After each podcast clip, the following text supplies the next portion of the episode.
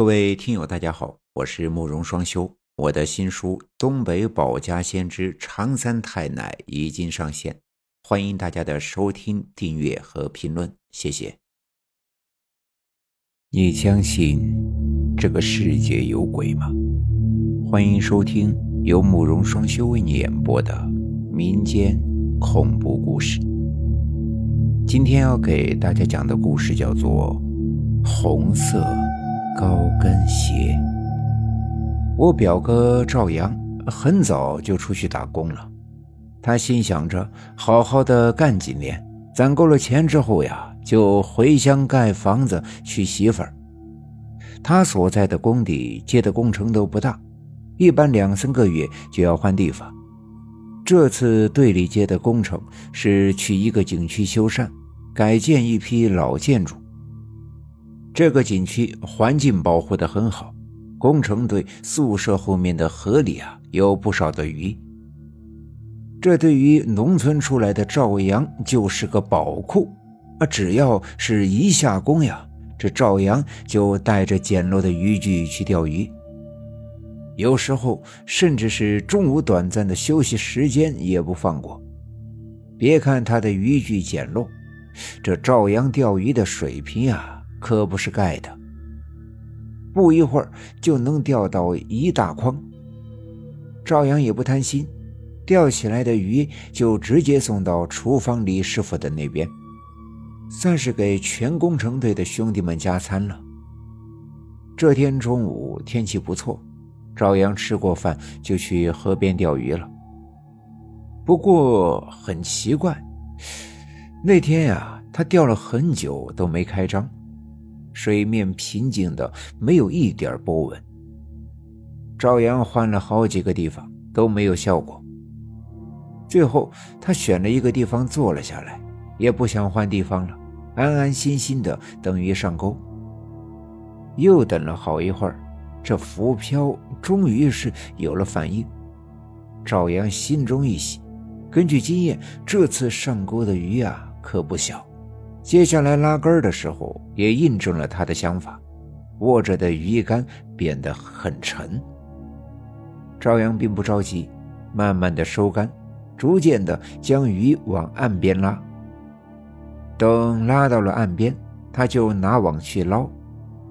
可捞出水一看，他不由得大吃一惊，自己钓上来的哪里是鱼啊，是一只红色的高跟鞋。灰心的同时，一股好奇感涌上心头。倒不是他没见过高跟鞋，只是这鞋血红血红的，格外扎眼。赵阳想凑近看看鞋子的材质，可马上就有一股浓重的血腥味扑鼻而来。这时，赵阳立马意识到自己手上黏黏的，伸出手一看。已经是一片血红了。赵阳丢掉了高跟鞋，把手伸进河水里，使劲的搓洗手上的血迹。正洗着呢，前方不远处的河面突然冒起了一串气泡，这引起了赵阳的注意。不一会儿，气泡消失了，竟然浮起了一团头发。赵阳结合之前钓上来的高跟鞋，第一反应啊是有人落水了，救人要紧，他没有一丝犹豫，脱下衣服就下水救人。等游到了那团头发的位置，却发现头发消失了。就在他四下张望之时，有一双手抓住了他的脚，使劲的把他往下拉。赵阳一开始以为是落水者，也没挣扎，就顺着力道往下潜。他看到了水中的那滩头发，不过随着头发逐渐散开，一颗骷髅头露了出来。赵阳吓得猛呛了一口水，但很快又憋住了气。他一脚踢开抓着他的手，立马划水上浮。得亏了他水性还不错，很快就游回了岸边。回到宿舍之后，赵阳还是没从刚刚的恐惧中走出来，不但一进门就把门锁了，还不断的朝窗外张望。同宿舍的工友阿斌正在玩手机，看到赵阳魂不守舍的样子，感觉很奇怪。赵阳，你干嘛呢？大白天的关什么门啊？你快别说什么大白天的了，我刚刚撞鬼了。赵阳也不看阿斌，只是盯着窗外。你说啥？这么刺激啊？男鬼还是女鬼啊？阿斌一听撞鬼，一下子来了兴致。是女鬼，漂亮着呢。你要不去河边看看？赵阳看他这么开心，心里也窝火。哎呀，和你开玩笑呢，你还当真了？不和你聊了，我还是先眯会儿吧。阿斌看到赵阳的脸上有怒色，就识趣的走开了。说完，阿斌就钻进了被窝。显然，他根本就不信赵阳的话。赵阳自己也很无奈，他打小就胆子大，晚上去坟地尿尿的事儿都干过。可是今天呀，却差点尿了裤子。想到这儿，他是又羞又恼。他又把宿舍门给打开了，就算是真撞鬼了，自己不去河边不就行了？随后，他就拿着热水瓶出门了。刚刚出了一身汗，准备打盆水擦擦身子。刚把水打回来，走到宿舍门口的时候，就察觉出了异样。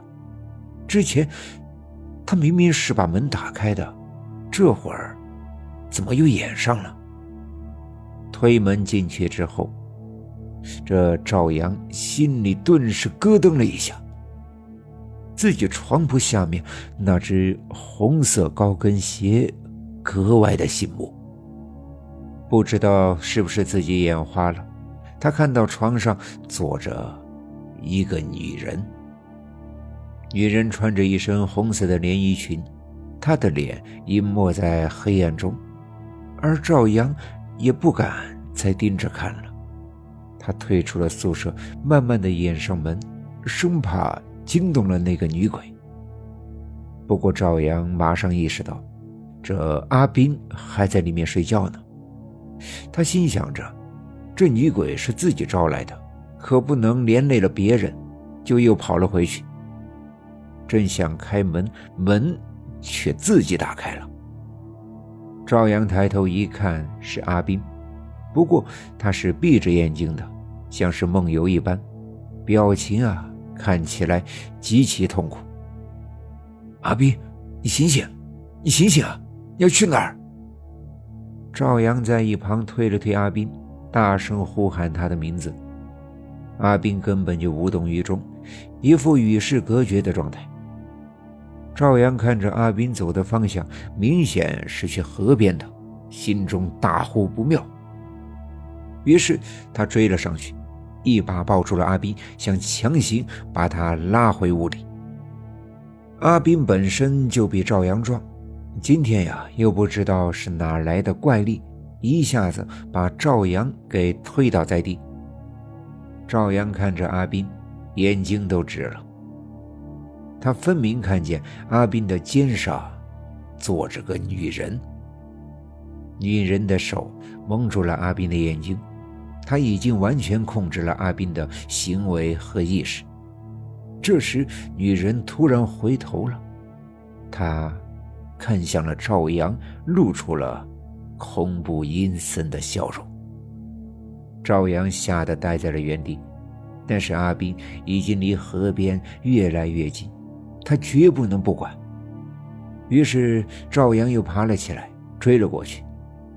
他扑向阿斌，想去控制住他。这次阿斌再次展现出了强大的力量，他直接把赵阳给举了起来，然后朝路边的石堆给扔了过去。赵阳重重的摔在地上，一下子昏了过去。等他再次醒来的时候，是在县医院，他看见工头，他看见工头脸色凝重，就知道出事儿了。